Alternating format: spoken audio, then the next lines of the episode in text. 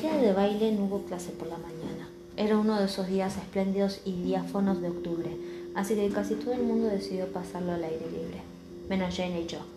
Jenna tenía su amuleto, pero no le entusiasmaba mucho corretear bajo el sol. Estaba rellenada en la cama, cubierta de mantas, con un cómic manga en la mano. Yo estaba ocupada en el maldito muñeco que todavía estaba vestido con la funda. Pasé casi toda la mañana tratando de lograr un vestido medianamente presentable, pero no hubo suerte. No entendía qué era lo que estaba pasando. No era la mejor bruja del mundo, pero el hechizo de transformación era bastante simple y si bien era cierto que nunca había intentado hacer algo tan elaborado, habría debido ser capaz de conseguir al menos un sencillo vestido negro, pero incluso eso me salió sin forma y con un dobladillo torcido. Suspiré. Maldita sea, Sophie. Se supone que la deprimida soy yo. ¿Cuál es el problema? dijo Jenna. Señalé al culpable. Es este maldito vestido. Nada parece funcionar. Entonces no vayas. Jenna se cogió de hombros. Me fulminé con la mirada. Jenna no quería ir al baile y no entendía por qué yo me empecinaba tanto en ir. Ni siquiera yo lo sabía, aunque sospechaba que algo tenía que ver con ello la perspectiva de ver a Archer vestido de smoking. Sin embargo, no quería que Jenna conociera mis razones. No es por el baile, me fastidia no ser capaz de hacer correctamente un hechizo tan sencillo como este. Quizás echaron una maldición sobre tu muñeco, bromeó. Luego regresó a la lectura. Delicé mi mano en uno de mis bolsillos y mis dedos se cerraron alrededor de un pequeño objeto que parecía estar a punto de arder. Cuando Alice me había propuesto hechizar el vestido de Elodie, mi primera reacción fue negarme terminantemente. Si me atrapan practicando magia contra otro estudiante, ¿podrían expulsarme de la escuela? Dije. Pero la culpa no serías tú, sino yo, argumentó Alice. Tú no serías más que la mensajera, llegado el caso. Eso tenía sentido. Debo admitir que cuando Alice sacó de su bolsillo un huesito de ave, la cabeza me dio vueltas, tal vez en otro momento.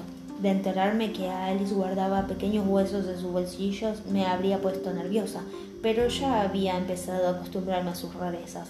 El hueso brilló débilmente en sus manos, como aquel collar de la primera noche. Sonrió y me lo entregó. Déjalo caer en el dobladillo de su vestido. ¿Tengo que decir alguna cosa en especial? No, el hueso sabrá qué hacer. Ahora, con el hueso pequeño y liso entre mis dedos, recordé esas últimas palabras.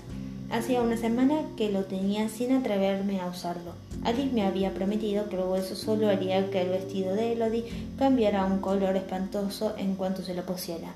No sonaba nada mal. De todos modos, todo ese asunto me tenía un tanto preocupada.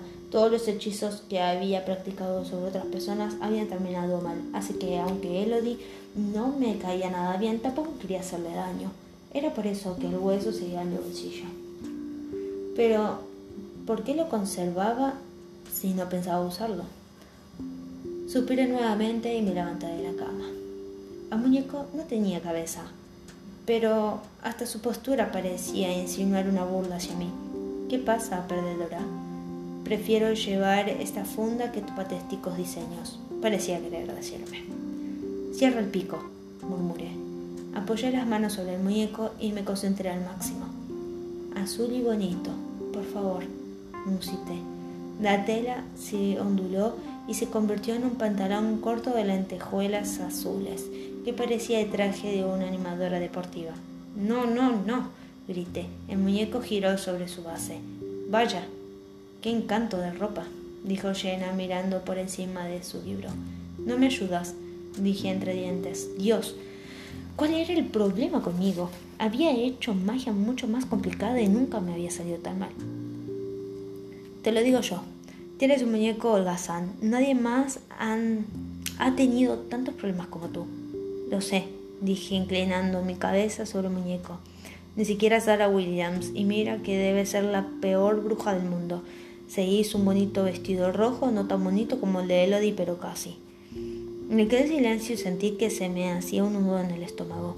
No tenía sentido que me costara tanto. Tal vez Jenna estaba en lo cierto y alguien había echado una maldición sobre el muñeco. Apoyé las manos en la funda y esta vez no pensé en el vestido. Revélate, dije. Al principio no pasó nada. No sabía si sentirme aliviada o decepcionada, pero poco a poco fueron apareciendo lentamente en la parte delantera del trapo dos huellas de manos del color de las manchas de vino tinto. Me sentía aliviada, pero inmediatamente la sensación de alivio dejó paso a una ola de furia asesina. ¿Cómo has hecho eso? preguntó Jenna a mis espaldas. Estaba de rodillas, miraba las huellas con sorpresa. Es un hechizo de revelación, dije con los dientes apretados. Sirve para saber si han aplicado magia a un objeto. Bien, al menos sabes que no eres un desastre de bruja. Asentí. La furia me hizo temblar. Allí estaba yo, fustigándome, y resultaba que Elodie tenía la culpa de todo, porque tenía que ser Elodie. ¿A quién más podía importarle que yo fuera al baile? Dios, aquello parecía la trama de un cuento de hadas. Y lo que más me molestaba era que yo no había querido hacer nada para arruinarle el vestido a Elodie, pues me sentía culpable con solo pensarlo. Al diablo con todo. ¿Dónde está Elodie? le pregunté llena. Ella abrió mucho los ojos. Me imagino que yo debía tener una expresión en el rostro bastante aterradora. Oí que Ana decía que iría a la playa con un grupo de gente. Perfecto, me dirigí a la puerta. ¿Qué vas a hacer? preguntó Jenna. No le contesté. Corrí a la habitación de Elodie. No había nadie en el pasillo. Me escabullé en el interior del cuarto. El corazón me palpitaba de miedo y rabia. Me acerqué a la ventana. Ahí estaban los vestidos de Ana y Elodie. El de Ana era negro, con ribetes púrpura y una pequeña cola. También era grandioso, aunque nada comparable al de Elodie. Dudé por un minuto. Luego recordé cómo se había reído Elodie de mí en clase y cobré valor. Me hinqué de rodillas y exploré las múltiples capas de falda hasta que encontré un hueco en la costura. Deslicé el hueso dentro y le di una palmadita. El hueso emitió una luz rojiza entre las capas de tela color rosa. Contuve la respiración hasta que el brillo desapareció. Entonces salí de la habitación a toda prisa. El pasillo seguía vacío. Nadie me vio. Jenna estaba sentada sobre la cama. ¿Qué has hecho? Me dirigí a la cama y tomé la bolsita con tierra que había escondido allí. Digamos que he equilibrado la balanza. Jenna abrió la boca y siguió mis movimientos con los ojos. Me vio como, como echaba tierra en mis manos y me acercaba al muñeco. En cuanto me vio aferrarlo por la cintura con las manos sucias y cerrar los ojos, debió pensar que me había desquiciado. Esta vez no pensé nada específico. Vestido, dije. Como las otras veces sentí que la tela se deslizaba entre mis dedos, aunque en esta ocasión las cosas fueron muy distintas, sentí calor en las manos y una especie de corriente eléctrica me recorrió el cuerpo. Jenna dio un grito de asombro.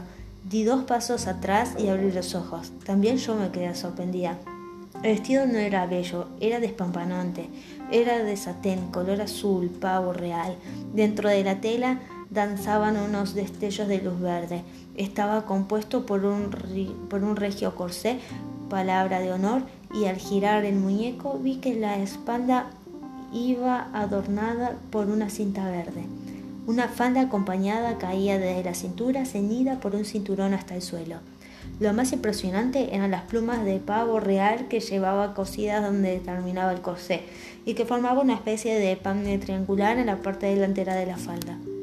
Vaya vestido, dijo Jenna. Vas a estar fantástica, Sophie. Yo estaba aturdida. Jenna tenía razón, iba a estar fantástica. ¿Qué es esa cosa que has usado? preguntó. No estaba preparada para hablarle sobre Alice Jenna. Además, estaba más que segura que, de que las palabras tierra de tumba no debían hacerle ninguna gracia. Polvos mágicos, dije con indiferencia. Jenna me miró con escepticismo. Antes de que pudiera hacerme más preguntas, le dije: Vamos, te haré un vestido a ti. Río sorprendida. ¿Realmente quieres hacerme un vestido? Asentí con la cabeza.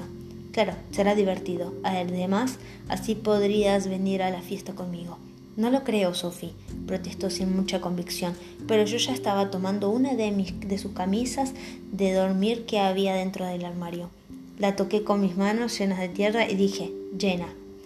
En cuanto vio su vestido, Jenna dejó de protestar. Era de color rosa fuerte, con tiras delgadas y un cinturón que destellaba como si estuviera hecho de diamantes auténticos. Era un vestido perfecto para ella. Lo tomó y empezó a girar por la habitación. No sé qué tendrán tus polvos mágicos, pero me da igual, río. Es el vestido más maravilloso que he visto en mi vida. Pasamos el resto de la tarde transformando nuestros zapatos hasta que quedaron perfectos. Cuando llegó la noche, ya estábamos vestidas y debo admitir que nos veíamos hermosísimas. Jenna se recogió el pelo blanco y dejó que el mechón rosa le cayera sobre un ojo. Por una vez en la vida, mi pelo se portó bien. Dejé que Jenna me hiciera un rodete bajo a la altura de la nuca y me dejé unos pocos mechones sueltos sobre la frente. Bajamos la escalera tomadas del brazo, entre risas. En el estrecho pasillo que llevaba al salón de baile se había amontonado la gente. Estiré el cuello tratando de localizar a Archer y a Elodie, deseosa de ver de qué asqueroso color había quedado el vestido de ella. No los encontré. Cuando estábamos en la habitación, mi vestido de Jenna me habían impresionado. Pero ahora que veía los vestidos de las demás, ni de lejos eran las más llamativas. Una hada alta y rubia chocó contra mí su vestido su vestido. Una amalgama de destellos verdes sonó suavemente como si estuviera hecho de campanillas. También vi a una metamorfa cuyo vestido estaba hecho de pelaje blanco. Los chicos iban más discretos, casi todos de smoking. Solo un par de ellos se habían atrevido a más y llevaban levitas y pantalones de montar.